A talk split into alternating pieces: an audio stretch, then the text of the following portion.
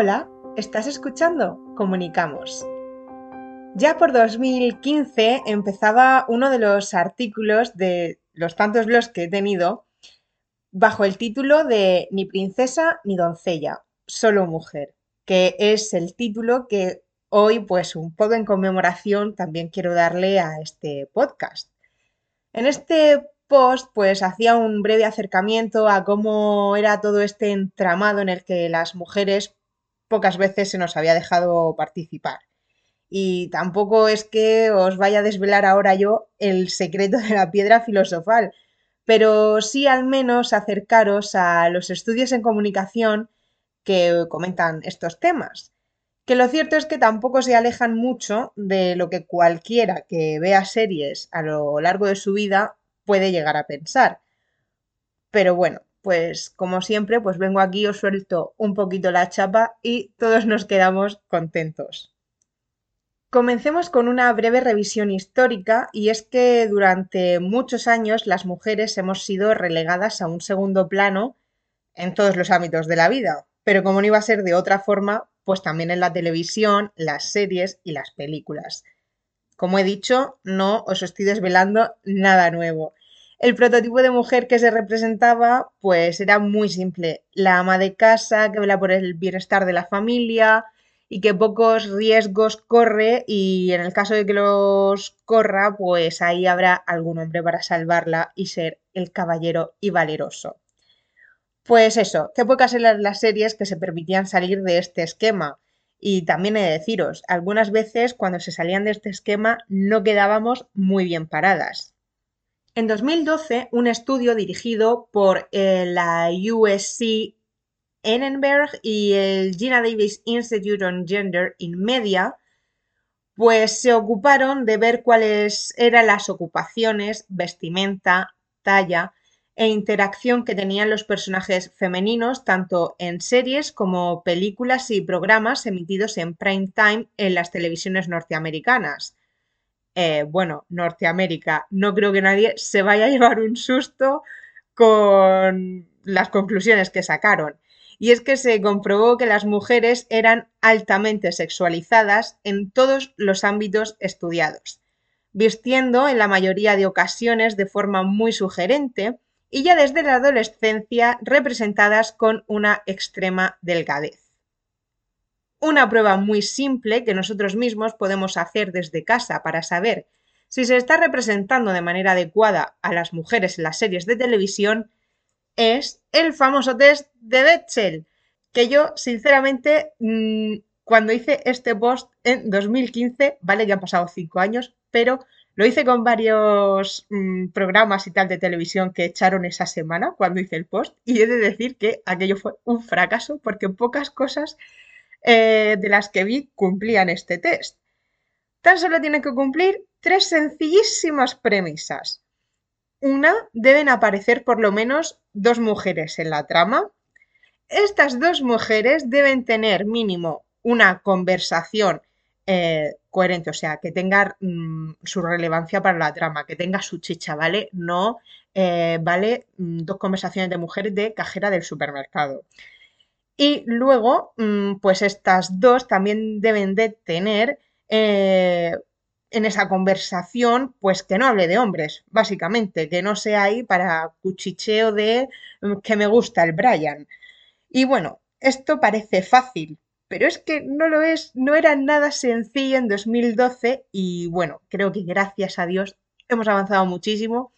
Yo ya os digo que hice esto en 2015 y bueno, nos había costado también, pero yo creo que ahora esto está bastante superado y que si lo hacemos con cualquier cosa que estén echando en prime time, podemos conseguirlo. O eso quiero pensar. La verdad es que debería hacerlo. Me lo voy a poner de deberes para este fin de semana, volver a hacer este test, a ver qué sale. Espero no llevarme un susto. Y bueno, pues que afortunadamente el papel de la mujer ha cambiado y cada vez son más los personajes femeninos los que llevan las riendas de la trama y toman las decisiones importantes. ¡Ueh! ¡Bravo! Ya era hora. Además, estamos más presentes en temáticas como la ficción, donde estábamos relegadas a personajes muy anecdóticos Y bueno, pues eso, que éramos la niña guapa que salía de fondo. Recurriendo al marco teórico de la teoría del framing, eh, una teoría que me declaro abiertamente fan, también he de deciros, ¿de qué no me declaro yo en este podcast abiertamente fan? Pregunto. Pero bueno, que esta teoría, que por cierto en su ámbito más social fue desarrollada por nuestro gran amiguísimo Goffman, del cual tenéis un podcast sobre por qué creo que Taylor Swift es su vivísima reencarnación, nos dice que la percepción que la audiencia tiene sobre un tema depende de la manera en que se enfoque, ya que directa o indirectamente todo lo que vemos crea un encuadre determinado en nuestra mente. Por tanto, si temas como la discapacidad, los diferentes modelos de familia o la mujer tal cual son tratados con total normalidad, la sociedad los verá como tal. Y con normalidad me refiero pues a todos los modelos que se reflejan en la sociedad y no solo cuatro o cinco. Ahora me gustaría destacar un género concreto y es el policíaco, uno del que me declaro, como no, abiertamente fan pero es que además he estado muy acostumbrada a ver este tipo de series desde muy pequeña, pues porque mi madre también es una gran consumidora de series, pero sobre todo de las policíacas. Y es que se las traga todas, o sea, mm, desde las americanas, las noruegas, eh, todo, todo lo que venga, ella se lo ve. Y más ahora que está en Netflix, HBO y bueno, es que estoy acostumbradísima a ver, además de, ya os digo, diferentes países y con diferentes, mm, no sé, pensamiento y sociedades, etc. Y es que si echamos la vista atrás, series tan míticas como Starkey Hatch o Las calles de San Francisco, que son todas de los 70, 80, creo que de los 80 comienzos, ¿eh? tampoco me hagáis mucho caso pero lo importante es que estaban exclusivamente protagonizadas por hombres. Y bueno, a pesar de que algunas eh, contaban con el papel de una mujer que podía ir más allá de ser una simple secretaria, pues estos solían aparecer bastante hipersexualizadas. Y este era otro problema. Siempre nos tenían que situar en uno de los dos mm, puñeteros extremos.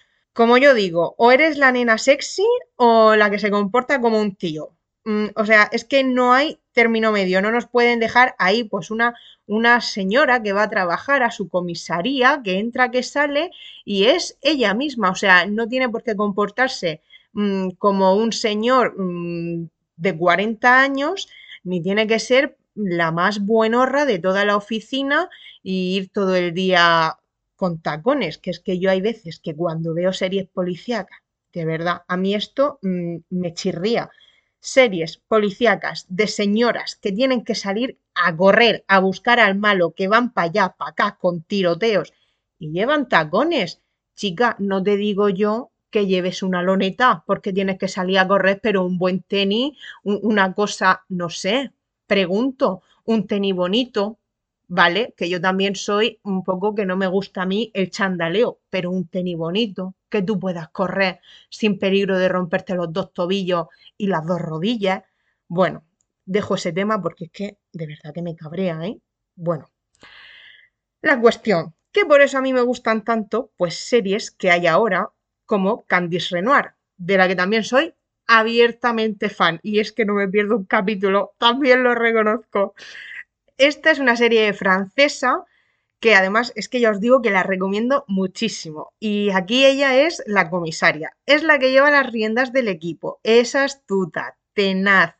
Eh, pues si es que se las sabe todas, la cabrona. Y es que además, sin miedo, en la serie se muestra su faceta como madre. Eh, también, pues, algunos de sus líos amorosos, no voy a decir que no. Y esto no la hace menos profesional. De hecho, es que mm, trabajaba con un superpuestazo en París y luego volvió porque estuvo tiempo fuera de Francia y no sé qué, pero es tan buena que le volvieron a ofrecer el puesto en París, o sea, que es una pedazo de policía y oye, si luego tiene problemas eh, con sus hijos en su casa, pues también se muestra, si es que no pasa nada, si es que es lo más normal del mundo que tengas esas dos facetas. Y además lo que me encanta es que esto se hace en los dos bandos, por así decirlo. También los hombres de, esta serie, los personajes, también tienen sus tramas familiares, también tienen sus problemas. Eh, hay uno de los personajes, por ejemplo, que al principio de empezar a salir, de presentarlo, pues oye, tenía problemas con que en su casa él era el que cuidaba de su hermano pequeño, no sé qué, no sé cuánto. Pues bueno, pues eso se muestra y el Medi sigue siendo un pedazo de policía y de mis personajes favoritos. Y es que no pasa nada porque la gente tiene vida. Es policía, pero tiene vida. Y eso que, que soy muy, muy fan, por si no se está notando. Y esta no es la única serie que está haciendo esto. Mm, es que han cambiado el paradigma de unos años aquí y son muchas en las que podemos ver pues que las mujeres toman la rienda, como por ejemplo El Puente, que creo que está es Noruega o de por ahí, pero que han sacado como en otros países, ¿vale? O sea, creo que tenemos varias versiones, pero la mujer es la protagonista y es policía y va a tope de power. Y luego también tenemos The Closer, famosísima. ¿Cómo defender a un asesino? O sea, mm, vale que a lo mejor no es policíaca 100%, pero es innegable que los papelones que tienen las actrices, mm, perdóname, tienes de todo para todos los gustos. Vale, quizá no te vas a encontrar ahí a María Teresa de Calcuta. Eh, estamos hablando de que va todo de asesinatos. Hay un grupo de gente que toda es mala, mm, venenosa, pero es que son unos papelones impresionantes. Y la verdad es que pensando en el modelo que utilizamos actualmente para consumir series y cómo ha cambiado, pues me he dado cuenta que creo que también ha sido el gran impulsor que ha determinado el cambio, pues en el caso que nos atañe, para que las mujeres tomen relevancia en las tramas de las series. Y entonces me ha hecho pensar un poco en la agenda setting, que a grandes rasgos es, en los medios se piensa qué le gusta a la gente, qué espacio tengo para darles eso y pues ir básicamente a, por lo que más guste. Estoy hablando muy genérico porque realmente aquí no viene al tema. Entonces, claro, yo he pensado, vale, antes había jueves, viernes y yo qué sé, mm, domingos, me lo invento, eh, que en Antena 3, por ejemplo, daban series. Vale, pues si lo normal, lo que funcionaba era este modelo, tampoco cambiaban de ahí porque había que es que al año antes que se podían estrenar. Eh, la televisión normal esta española, que era la 1, la 3, la 5 y a lo mejor, pues bueno, luego se incorporaron la 4 y la sexta, pero es que cuántas series, no era el consumo que hacemos actualmente, ni la cantidad de estrenos, y es que ahora prácticamente semanalmente se estrenan una, dos series mm, y hablo del catálogo español, pero es que yo creo que se estrenarán más y ni nos enteramos, o sea, es que así os lo digo. Entonces, claro, creo que era muy difícil también que se atrevieran a dar ese cambio, también, bueno, la, mentalidad, por supuesto. Pero no sé, me ha hecho pensar en eso y que también ahora con estas plataformas de contenido bajo demanda, pues es mucho más sencillo saber si funciona o no. Pero sin duda lo que creo que es innegable, si te metes en el catálogo de Netflix o de HBO, es que las mujeres hemos llegado para quedarnos, o sea, en las series, e, en las tramas. Esto nos ayuda a que muestren pues las mil facetas de nuestra vida y no solo una y la que era imperante pues antes en la sociedad. Ahora mismo, por suerte, hay cabida para todas. Está la madre, ama de casa, que igual que está en la sociedad, existe en la televisión y no pasa nada. También encontramos a la mujer trabajadora, independiente, a la que le va la vida genial, a la que le va a dar la vida como la mierda, a la que es una asesina y una deplorable, a la que es un angelito de la guarda y de la caridad y buenísima, si es que encontramos de todo y es que es lo que queremos. Además creo que el movimiento feminista y el love yourself pues están calando muy hondo. Y hay cabida para mujeres de diferentes tallas, cuerpos, nacionalidades. La mujer perfecta, por así decirlo, la que antes teníamos por rubiaza de ojos azules, súper delgada y altísima, pues es que ya no existe. O sea, no, no es que no exista, sino que ya no es la que vende principalmente, ya no es la que necesitas poner en la portada de tu película o de tu serie para que vaya la gente a verla. Queremos a miles de exageradas Sofías Vergara y esto es así porque nos encanta su acento, nos encanta que sea mm, pues eso, tan ella, tan normal, por así decirlo. También quiero a miles y miles de mm, Barbie Ferreira. Por favor, las quiero, pero a montones quiero un reparto completo de Orange is the New Black en todas las series. O sea, es que las quiero a todas, porque todas representan a alguien que has sido, que conoces, que vas a ser, que eres en este momento o alguien que nunca en tu vida mm, se va a acercar a tu círculo cercano ni a ti, pero que te encanta ver, porque somos así, nos encanta ver la vida de otras personas, nos encanta ver cómo actúa la gente que no tiene nada que ver con nosotros ni con lo que nos rodea. Y, y por eso me parece tan fabuloso, pues que no solo se muestre todas estas facetas de los hombres, sino también nuestras. O sea, mm, quiero que se muestre de todos todo, por favor, porque yo lo voy a ver todo, ya os lo digo. Hola, soy la Débora del futuro. Mm, lo siento, vengo a daros el follón. Creíais que había terminado, pero no. Vengo a comentaros porque acabo de encontrar un estudio que es bastante interesante y que quiero dejaros por aquí algunas de sus conclusiones, eh, porque el artículo, pues la verdad es que me ha gustado mucho. Es de la revista científica de la Computense, Investigaciones Feministas, y se llama lo que es el artículo Las mujeres en las series de ficción, el punto de vista de las mujeres. Está hecho por Diana Gavilán, eh, Gema Martínez Navarro y Raquel Ayestrán. Mm, bueno, y la metodología básicamente que han seguido pues es a través de unos, a través de unos focus groups para, bueno, como dice el título, que las mujeres expresen cómo se ven representadas.